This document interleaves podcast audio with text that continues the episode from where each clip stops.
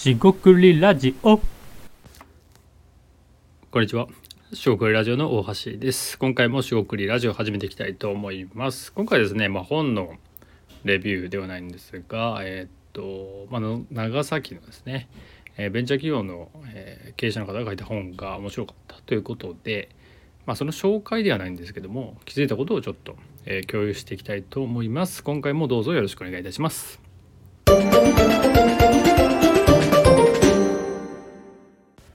はい、四国ラジオの大橋です。今回ですね、まあベンえー長崎のベンチャー企業の経営者の方が書いた本ということで、まあ、ピンチヒッター株式会社ということで、後でリンクは貼っておきたいと思います。でですね、えー面白かったところはいくつかあった気づきも多かったんですけど、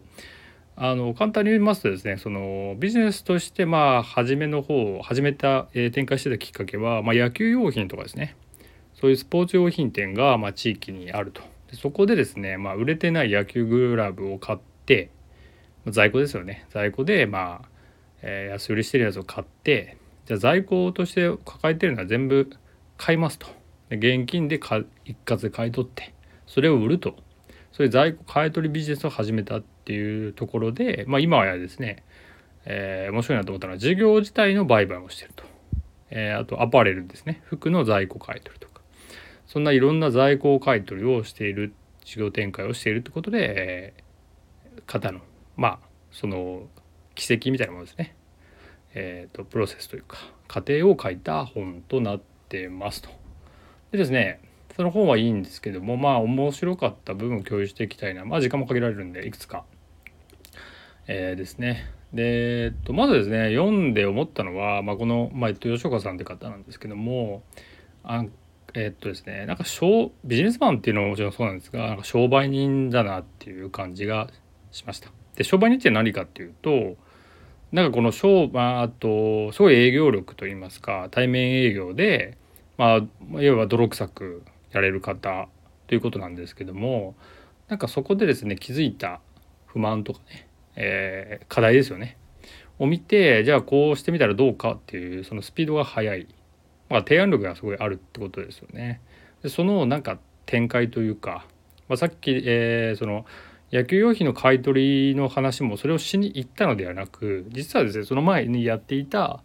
えーとまあ、いわゆる照明ですよね蛍光灯とか店舗であるのを照明を LED に変えるような、まあ、ビジネス代理販売なのか、えー、と営業代理営業なのか分かんないですけどそういったことをやっていた時に気づいたたまたま気づいたんですよね。なんかそのそういうなんかや今事業やっていて気づいてさらに次の事業みたいな、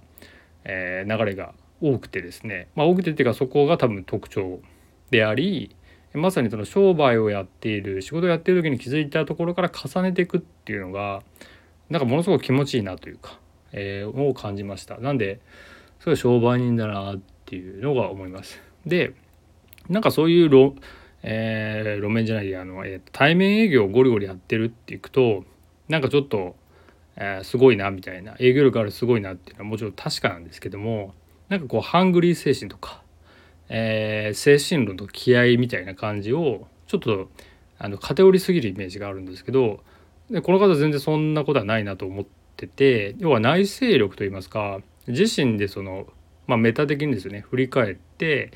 今足りてないものは何か組織づくりから全て、えー自分で内省してやっていこうと内省っていうのはえっ、と反省みたいな内省もあり振り返りの内省もあるんですが自分の自社内でやっていくってことですねをやっていこうっていうのもすごくてなんかすごいなってあの感じました。ででなんかそういうですねあのまあ商売人みたいなのを見てなんかすごい感じてって面白いなと思ったんですよ。でで僕がまあその中でもあの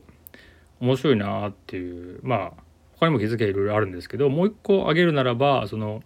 さっきのですねエピソードですよね。あの野球用品店のまあグラブを買ったとかそこからビジネス始めた。あとはその空き倉庫ですよね。倉庫が足りないから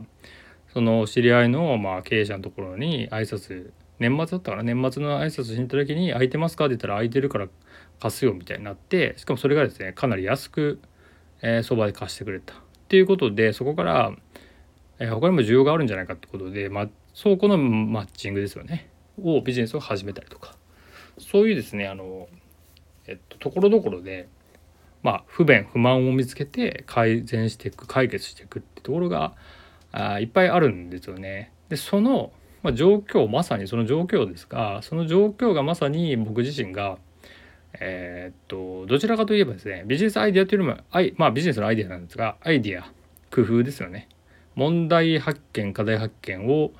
こういうやり方で解決することはできないかみたいなそういう何ですかポジティブな問いかけ、えー、っていうのが、まあ、ものすごく多分僕は好きなんだなというのをそのそういうそのまあ、えー、シーンというか状況というかを読んでいて、えー、すごく感じました。なんでこれはさ自分でもね振り返ってですねあのアイデアそのものももちろん大事ですよね。あの壁打ちとかそのアイデアサポートってことでアイデア出しやってるんですけども、まあ、それで役に立ってもらうのはもちろんあるんですけども、まあ、それと同時にもしくはそれとは別の、えー、ベクトル方針軸視点観点まあ何でもいいんですけどそのアイデア自体を出すということがコンサムトリー、まあ、いわゆる自己充足的なってことなんですがアイデアを出すことで自分もなんかこう満たされている、え、感じを、え、もしかしたら受けてるんじゃないかなっていうことをちょっとですね感じたところです。まあ、完全ではないんですけどこれはまたちょっと言語化したり自分の中でちょっと解釈して、え、考えていこうかなってことで、え、すごく、え、いい気づきが得られたので、良かったなっていうところです。でこの会社、えーと、ペジッター株式会社ですかね長崎の会社ってことで長崎って言われて企業ってなかなか思いつかないですよね。で僕はジャパネット高田を思い出したんですけどやはりジャパネット高田、えー、も言及されててなんか長崎がですね盛り上がっていく僕自身は長崎全然ご縁はないんですがそういう地方ですよね人口がですね確かやっぱり減少してってしまってるんですね確かピーク170万人170万人だった県ですよ県で170万人が減少傾向にあるとか140万だったか忘れましたけどもちょっと減ってるんですよね。でそういうところを盛り上げていくっていうのもまあ地元だからってことでもう面白いですし何かですねこうえー、っとまあビジネス書ではあるんですけども、新しいアイディアえー、見つけたで見つけ方ではないんですが、まあ、ベンチャー企業とか、えー、これはスタートアップではないですね投資を集めてっていう感じではないと思うんでスタートアップではないと思いますが、えー、何か立ち上げて事業立ち上げて何かやりたいとかいう人にはヒントになるとは思いましたのでよかったらチェックしてみてください今回は、えーと、本ですねのえ、ちょっとした気づきの共有となります。えー、四国ラジオ大橋でした。